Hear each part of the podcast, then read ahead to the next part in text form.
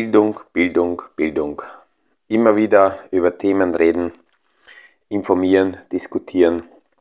Ich glaube, dass das eine, eines der Lösungen ist, um im Kapitalmarkt nicht in offensichtliche Fallen hineinzugehen. Aus dem Kaffeesatz, der Podcast von AL und E Consulting. Aktuelle Kapitalmarkt- und Wirtschaftsfragen verständlich erklärt mit Scholt Janosch.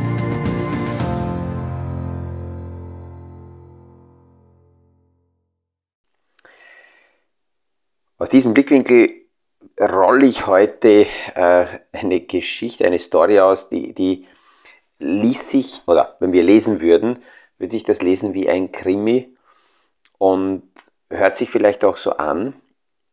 Ich möchte nicht wetten, aber ich gehe mal davon aus, dass derzeit vielleicht Disney oder Netflix oder sogar beide äh, mit den Akteuren um die Rechte verhandeln. Und vielleicht wird der eine oder andere später dann noch im Gefängnis sitzend Gelder bekommen für die Verfilmung dieser ganzen Geschichte. Wenn, wenn schon solche Themen passieren, dann ist es aus meiner Sicht, ähm, wenn wir schon was Positives suchen, deswegen gut, um daraus zu lernen. Und äh, ältere Generationen, die schon Ähnliches erlebt haben, sind natürlich geneigt, besserwisserisch zu sagen, ja, war ja eh alles klar. Das hilft nur den Jungen nicht. Und die junge Generation äh, tappt eben im Fallen, hinein, Fallen hinein, weil sie bestimmte Fragen nicht stellen, beziehungsweise Themen ähm, äh, ja, aus, aus, aus, aus der Erfahrung heraus be, aus bestimmten Blickwinkeln nicht hinterfragen. Wenn man Betroffener ist, dann sollte man dennoch denke ich, daraus lernen und nicht nur frustriert sein, weil dann war es zumindest keine, keine leere Investition. Und wenn man nicht betroffen ist, dann sollte man nicht äh, die Zeit mit Schadenfreude verbringen, sondern genauso daraus lernen. Weil neu verkleidet kann die Geschichte immer wieder auftauchen. Es geht natürlich um die aktuellen äh, Entwicklungen im Kryptobereich. Ähm, aus der Distanz gesehen ist es immer ganz gut zu analysieren, was läuft dort ab, was ist passiert und ein äh, Klient hat mir die Frage gestellt, hat sich meine Einstellung oder hat sich irgendwas geändert, nachdem jetzt so viel hier äh, bekannt wird. Einfach zusammengefasst und damit könnte man theoretisch diesen Podcast heute auch schon beenden. Nein, hat sich nichts geändert. Ob jetzt irgendwelche Tiefs oder Hochs bei den Krypto Produkten im Kurs geschrieben werden, ist auch irrelevant aus meiner Sicht, wenn wir das jetzt mal so hier analysieren. Ähm, wir können weiterhin die, die Kryptowelt, wenn wir es vereinfachen wollen, in vier Themenbereiche oder vier Bereiche zerlegen, na, sagen wir fünf. Ähm, erstens, es gibt eine Basistechnologie, das ist die Blockchain. Das könnte eine extra Podcast-Folge sein, wie das vereinfacht funktioniert. Dann gibt es auf die Blockchain aufgebaut ein erstes Produkt, das, ist, das sind die Bitcoins, äh, die, wenn wir so wollen, äh, zumindest eine Story, eine, eine ähm, Existenzberechtigungsbasis haben können. Und ähm, möglicherweise als eine, eine eigene Kategorie äh, äh, bleiben werden. Dann gibt es Ethereum, aufgebaut schon auf eine ganz andere Technologie und Ethereum bildet die Basis, die technologische Basis für viele andere Kryptolösungen. Und dann gibt es leider, muss man sehr vereinfacht sagen, ich weiß, alle, die ähm, hier tiefer in der Materie drin sind, werden jetzt aufheulen. Dann gibt es eine Vielzahl, zigtausende, zig, zehntausende äh, Tokens, Coins, die ja null, nichts dahinter haben, keine wirklichen Geschäftsmodelle. Ähm, man kann es auch sagen, einfach nur um kreativ abzuzocken, ähm, manchmal auch kriminelle äh, Ideen dahinter. So, sehr vereinfacht.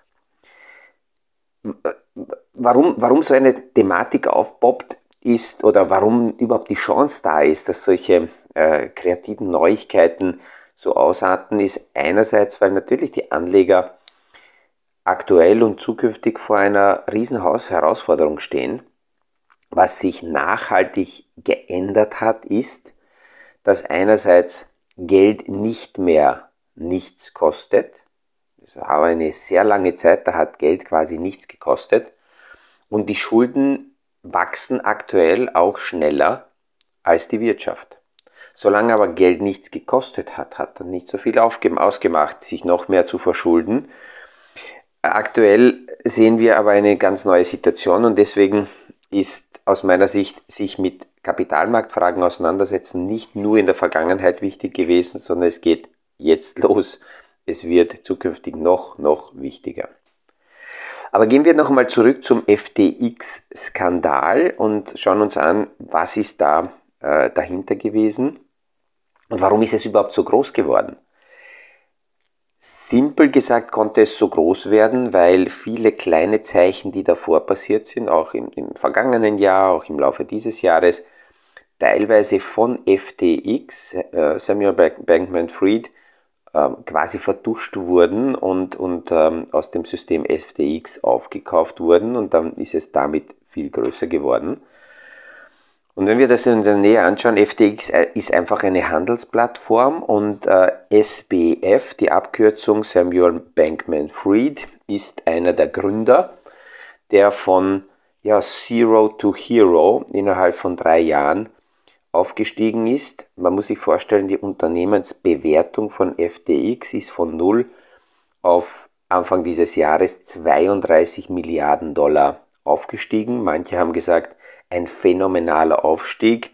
Ich bin da kritischer und würde eher sagen, äh, krimineller Aufstieg oder kreativer Aufstieg. Ähm, ohne jetzt direkt entweder Betroffener zu sein, sondern einfach nur das von außen äh, verfolgend. Das Spannende ist, dass er eine eigene Plattform ins Leben gerufen hat. Eine Plattform, wo in einer völlig unregulierten, freien ähm, äh, Handelswelt tatsächlich Wild West mentalitätsmäßig gemacht, konnten, werd, äh, gemacht werden konnte, ja, was man so quasi wollte. Hier sind unterschiedliche Krypto-Tokens gehandelt worden gegeneinander, weil diese Tokens im Hintergrund, viele dieser Tokens leer sind. Übrigens haben einige äh, Programmierer und Erfinder dieser Tokens von Anfang an auch dazu gesagt, dass hier jetzt ein Token erfunden wird, das keinen Verwendungszweck hat, keinen Sinn hat. Paradebeispiel dafür ist der Dogecoin, der tatsächlich nur ein, ein Scherzcoin ist, der aber trotzdem einen, einen Preis entwickelt hat, weil über solche Plattformen nichts gegen nichts gehandelt wurde. Und solange nur diese äh, Spielerei innerhalb dieser Plattformen besteht, könnte man sagen, ist ja egal. Aber es sind dann auch solche Übergangstore geschaffen worden, Brücken zwischen dieser Kryptowelt und der realen Fiat-Welt, wo man also diese scheinbaren Welt, äh, äh Werte tauschen konnte gegen Dollars, gegen Euros. Äh, an dieser Geschichte ist ja auch äh, die, die Metaverse-Welt auch eine, eine, eine Thematik, die also hier auch äh, an der Grenze schrammt dass es da Berührungspunkte gibt. Und immer dann, wenn aus dieser eigenen Parallelwelt, nennen wir es so, Werte raussickern in unsere reale Fiat-Welt, dann besteht, wenn das zu weit sich verbreitet, natürlich Explosionsgefahr. Wer ist aber äh, SBF? Er ist 2019 mit einem Freund von Yale, von der Universität weg, MIT und hat äh, FTX gegründet.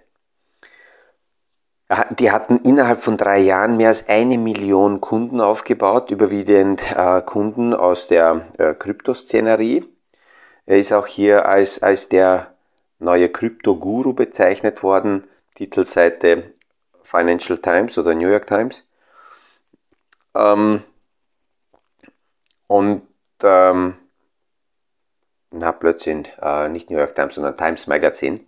So, ähm, ich habe vor irgendwann im heutigen Jahr haben wir einen Podcast gehabt, muss ich raussuchen, welche Folge das ist, weil ich immer, wenn ich so Gurus lese, ich der Meinung bin, dass die Welt keine Gurus braucht. äh, und es immer äh, schwierig ist, wenn jemand äh, zum Guru ra raufgehoben wird, da stimmt irgendwas dahinter nicht. Das Interessante ist, Samuel Bankman-Fried hat vor FTX bereits eine andere Gesellschaft gegründet gehabt. 2017 hat er einen Hedgefonds, einen Hedgefonds schon gegründet, ähm, noch auf der Universität ähm, Alameda äh, und hat sogenannte Arbitragegeschäfte abgewickelt, äh, Kursunterschiede ausgenutzt zwischen dem asiatischen Kryptomarkt und dem amerikanischen Kryptomarkt. Und weil er da gesehen hat, wie viel gehandelt wird, äh, ist er mit seinem Freund auf die Idee gekommen, wir gründen eine eigene Plattform, damit wir nicht über andere Plattformen gehen müssen. Und über diese Plattform äh, FTX ist dann alles Mögliche gehandelt worden, nicht nur Kryptos, sondern auch sehr viele komplexe äh, Produktkonstruktionen. Aber man muss immer wieder dazu sagen, völlig, ein völlig unregulierter Markt. Die Aufsicht ist erst langsam in Gang gekommen und hat begonnen, sich damit auseinandersetzen zu setzen, was denn da gehandelt wird. Die Firmenkonstruktion und die Verstickungen, die habe ich vor einigen Tagen in einer äh, Aufstellung in einem Artikel gesehen. Also wenn komplexe Bankbilanzen für jemanden undurchsichtig sind oder irgendwelche Specs und Holding-Konstruktionen undurchsichtig sind, dann muss man sich das mal anschauen. Das ist unfassbar, wie undurchsichtig, wie verwirrend, wie, äh, ja, wofür auch immer diese Konstruktionen gewählt werden, meist um äh, so lange Gelder im Kreis zu schicken, dass man gar keine Steuern zahlt. Aber auf jeden Fall brutal, ähm, wie, wie äh, komplex das im Hintergrund war und jeder, der denen Geld gegeben hat und sich das nicht angeschaut hat, da muss ich sagen, ja, tut mir leid, aber es ist, es ist absolut notwendig, immer wenn ich heute jemandem Geld gebe, borge, wie auch immer, äh, mir die Konstruktion tatsächlich klar anzuschauen, mit wem habe ich es eigentlich zu tun. Das Spannende ist, dass FTX ähnlich wie auch andere Krypto-Lösungen begonnen haben, nicht nur mit Tokens zu handeln, sondern selber wieder eigene neue Tokens aus dem Nichts herauszuschaffen. Ähm, so ein, ich sag's provokant, Nichts-Token von FTX waren die sogenannten FTT-Tokens und diese Tokens sind verwendet worden, um damit sich in dieser Parallelwelt Liquidität zu beschaffen, um damit dann wiederum in diese Tokenwelt hinein zu investieren und damit klarerweise Preise auch nach oben zu kaufen, nach oben zu treiben. Und eine interessante Figur ist in dieser ganzen Geschichte äh, CZ, Abkürzung für Changpeng Zhan, der, äh, der Gründer von Binance ist, der größte Konkurrent von FTX. Das Spannende ist, dass die zwei lange Zeit Partner waren. CZ hat ähm, Samuel Bankman-Fried unterstützt und ähm, sind lange Zeit gemeinsam gewachsen, bis dann FTX sehr groß geworden ist. Die Beziehung ist abgekühlt und die haben sich getrennt. Und ähm, äh, Binance hat seine Anteile an, FD, äh, äh, an FTX ja verkauft, waren so am Wert von ungefähr 2 Milliarden Dollar. Aber das Interessante an der Geschichte ist, dass 500 Millionen Dollar nicht als Dollar ausgezahlt wurden, sondern als diese interne, ich sag's provokant, Nichtswährung ähm, äh, FTT Coins. Die hat Binance gehalten.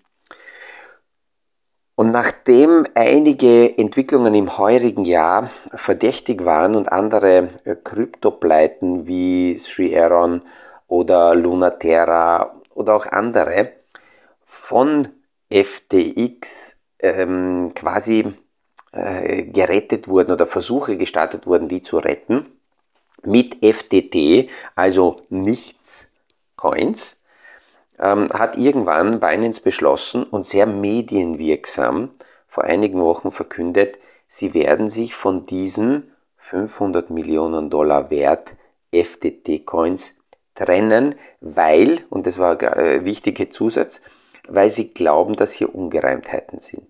Und damit ist eine Lawine losgetreten worden, weil sehr viele rundherum begonnen haben anzuschauen und zu sagen, na Moment, wir haben auch diese FTT ähm, äh, Coins in unseren Beständen und möglicherweise haben wir die auch gehabt und die haben wir sogar verwendet, um damit neue Gelder zu beschaffen, haben also gehebelt und wenn die dann nichts wert sind, dann kommen sogenannte Margin Calls, das heißt wir müssen dann sofort hier neue Werte vorlegen oder äh, Zahlungen sind fällig. Und damit ist eben eine Lawine losgegangen.